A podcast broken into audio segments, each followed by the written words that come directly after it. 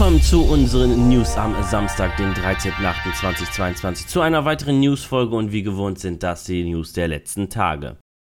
Konami und der französische Fußballverband, die Fédération Française de Football, gehen eine mehrjährige Partnerschaft ein. Wie Konami in einer Mitteilung bekannt gab, wird die Partnerschaft viele verschiedene Werbe-, Bild- und Aktivierungsrechte beinhalten. Und somit wird der eFootball Publisher offizieller Videospielpartner der französischen Nationalmannschaft. Zusätzlich zu Branding und Medienrechten wird die FFF auch in einer Reihe von e E-Sport-Events mit anderen lizenzierten Nationalverbänden integriert. Die Partnerschaft beinhaltet jedoch nur den nationalen Verband, nicht die LFP, somit verbleibt die erste und zweite Liga der League der Football Professional bei EA und somit auch bei FIFA 23.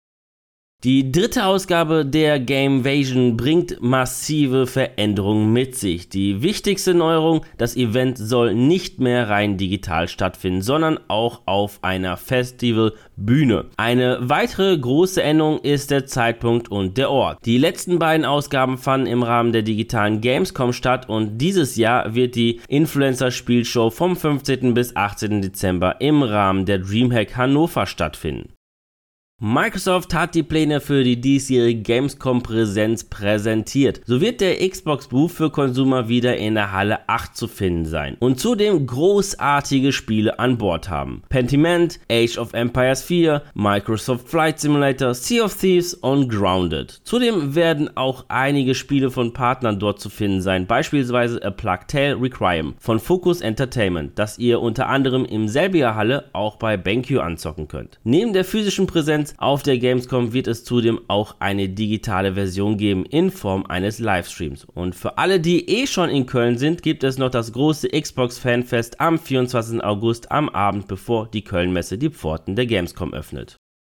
Gestern Abend fand die THQ Nordic Showcase statt, wo insgesamt 14 Spiele gezeigt wurden. Und es wurden echt coole Spiele angekündigt. Zum Beispiel für Fans von Command Conquer. Mit Tempest Rising präsentierte THQ Nordic ein neues Echtzeit-Strategiespiel an und das erinnert schon an vielen Stellen an die altherwürdige Kultreihe von EA. 2023 soll das PC-Spiel von 3D Realms erscheinen. Auch Rennspielfans haben ein paar Spiele Spiele zu sehen bekommen. Neben Stunfest World Tour zum Beispiel auch Recreation. In der riesigen Open World des Racers können wir nicht nur in actionreichen Rennen unser Können beweisen, sondern wir können sie auch selbst entwerfen und verändern. Sogar im sogenannten Live-Mix-Modus, während andere Spieler mitten im Rennen sind. Ein Release-Datum für den von Three Fields Entertainment entwickelten PC- und Konsolenspiels ist noch nicht bekannt. Zudem gab es noch Infos zu Gothic Remake, Alone in the Dark, Jagged Alliance 3, Outcast 2 A New Beginning, Knights of Honor 2, Sovereign,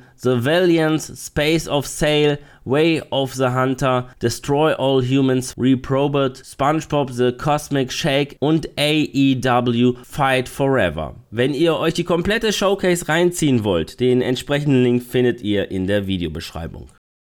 Nach den guten News von THQ Nordic kommt es zu einer nicht so guten von Warner Bros. Das eigentlich im Winter 2022 erscheinende Hogwarts Legacy verschiebt sich erneut. Via Twitter haben die Entwickler von Hogwarts Legacy endlich den Release-Termin des Spiels bekannt gegeben und dieser liegt nicht in 2022, sondern auf dem 11. Februar 2023. Als Grund für die Verschiebung geben die Verantwortlichen lediglich an, dass man sich zwar darauf freue, dass Fans bald spielen können, man jedoch ein wenig mehr Zeit brauche, um die bestmögliche Erfahrung zu liefern. Auch auf der Nintendo Switch soll Hogwarts Legacy erscheinen, aber zu einem späteren Zeitpunkt. So, das waren die News der vergangenen Tage. An dieser Stelle verabschiede ich mich wieder von euch. Danke fürs Zusehen. Wenn euch die Folge gefallen hat, dann würde ich mich natürlich über eine positive Bewertung von euch freuen, wie auch über eure Kommentare auf YouTube. Und damit ihr keines unserer News-Folgen verpasst, einfach ein Abo bzw. ein Follow dalassen und auf YouTube das Glöckchen nicht vergessen zu aktivieren. Die nächste News-Folge gibt es am kommenden Mittwoch. Bis dahin bleibt gesund und guten Loot euch. Ciao.